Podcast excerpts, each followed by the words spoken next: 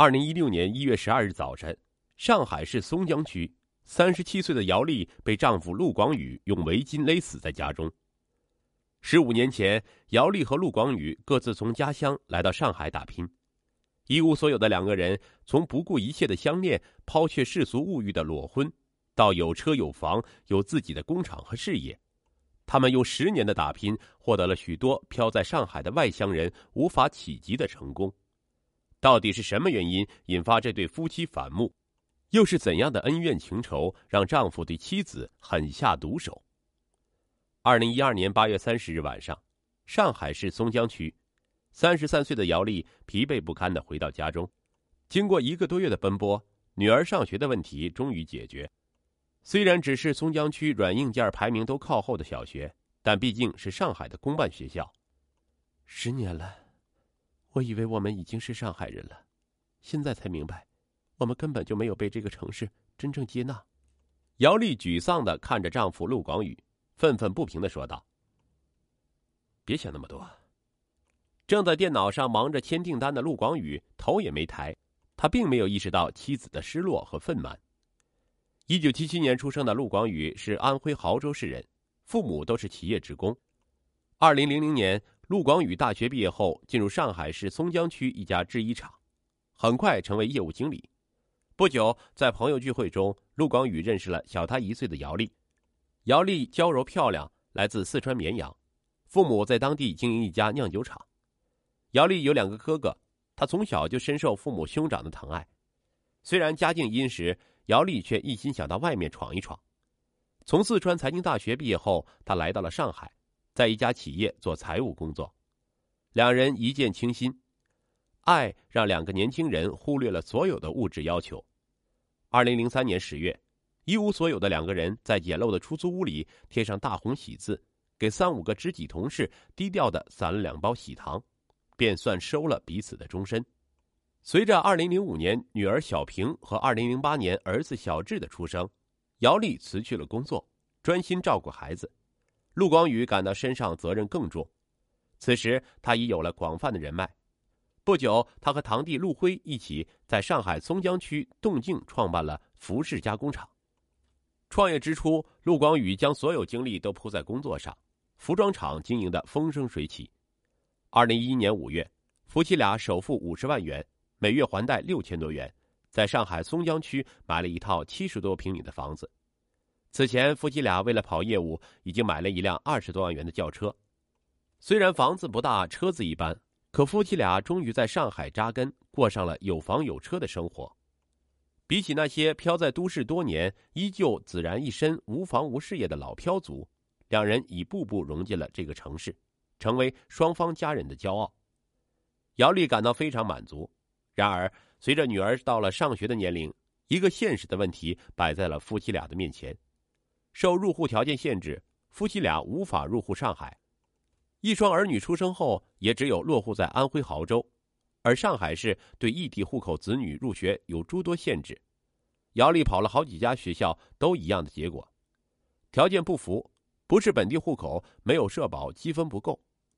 二零一一年八月底，眼看着小学开学了，姚丽还是没有为女儿找到学校。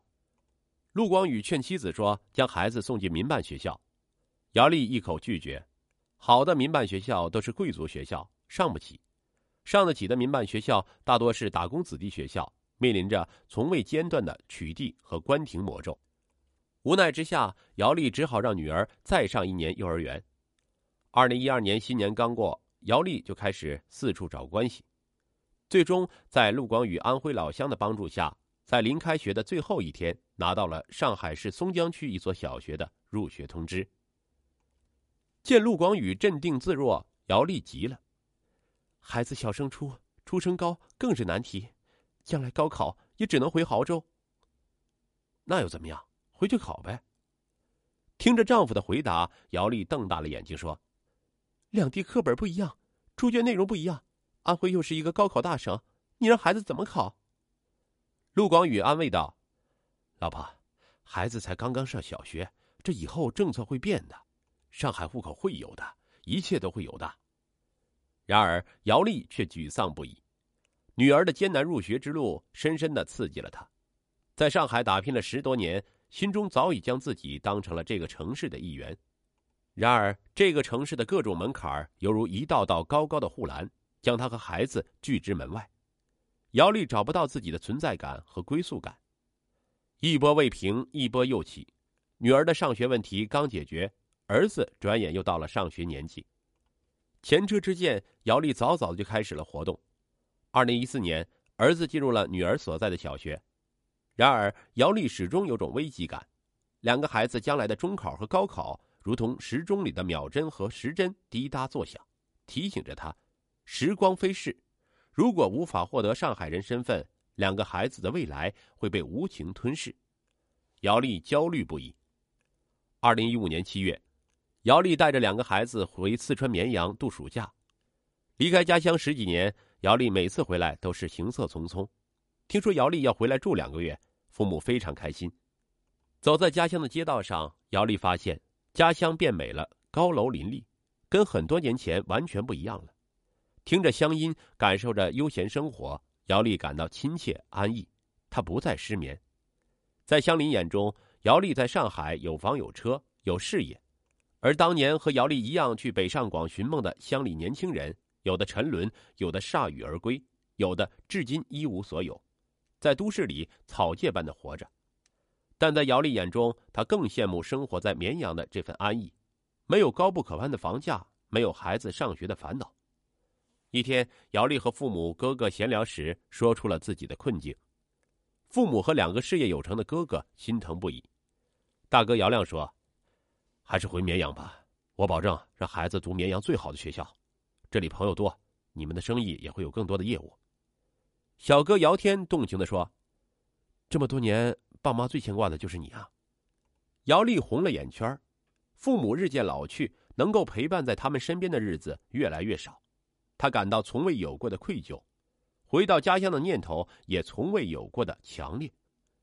暑假结束后，回到上海的姚丽迫不及待的向陆广宇表达了举家回四川定居发展的想法。陆广宇有些懵。在上海打拼了十五年，他的人脉与事业都在上海，而且他的工厂里还有跟着他出生入死的堂弟和安徽老乡，他怎么能说走就走呢？姚丽非常失望的说：“我不愿拿孩子的未来冒险，我在这儿没有归宿感，也没有安全感。”陆广宇无可奈何的摇着头，无言以对。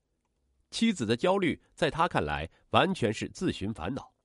此后，每次姚丽重提这个话题，陆广宇便以工作忙为由躲进工厂。独自在家的姚丽越发感到内心孤寂。一天，姚丽坐在地铁上，想着心事，没看到身边站个老人，没有让座。旁边一位中年妇女说道：“上海的整体素质就是被这些乡下人拉低了。”姚丽这才反应过来，看着旁边人都盯着他，他羞红了脸。车一停，没到站的他就逃下了车。以前听到说乡下人，姚丽不会多想，现在这句话却刺痛了他。当晚，他再次提出回四川。我不想待在这个被骂成乡下人的地方。陆光宇安慰道：“哎，这是他们的口头禅，你不把自己当乡下人就好。”我的家在四川，我为什么要在这里做个二等公民？姚丽大叫道。陆广宇终于忍无可忍，厉声吼道：“你嫁给了我，这才是你的家。”姚丽一愣，白天遭受的委屈一涌而发，放声大哭起来。两个孩子从卧室里跑了出来，惶恐的看着痛哭不止的母亲。陆光宇将两个孩子搂在怀里，深深的叹了口气，说：“老婆，回去的事我们再商量，好吗？”为了缓和夫妻矛盾，避免争吵，陆广宇从明确拒绝变为拖延敷衍。他认为，只要孩子还在上海读书。日子一久，妻子便会慢慢转变态度。谁知姚丽却以为丈夫终于想通了，开始着手实施回乡事宜，并通知了父母和两个哥哥。家乡的亲人满心欢喜，开始行动起来，感受着亲人的无限温情。姚丽回乡的渴望也越发强烈。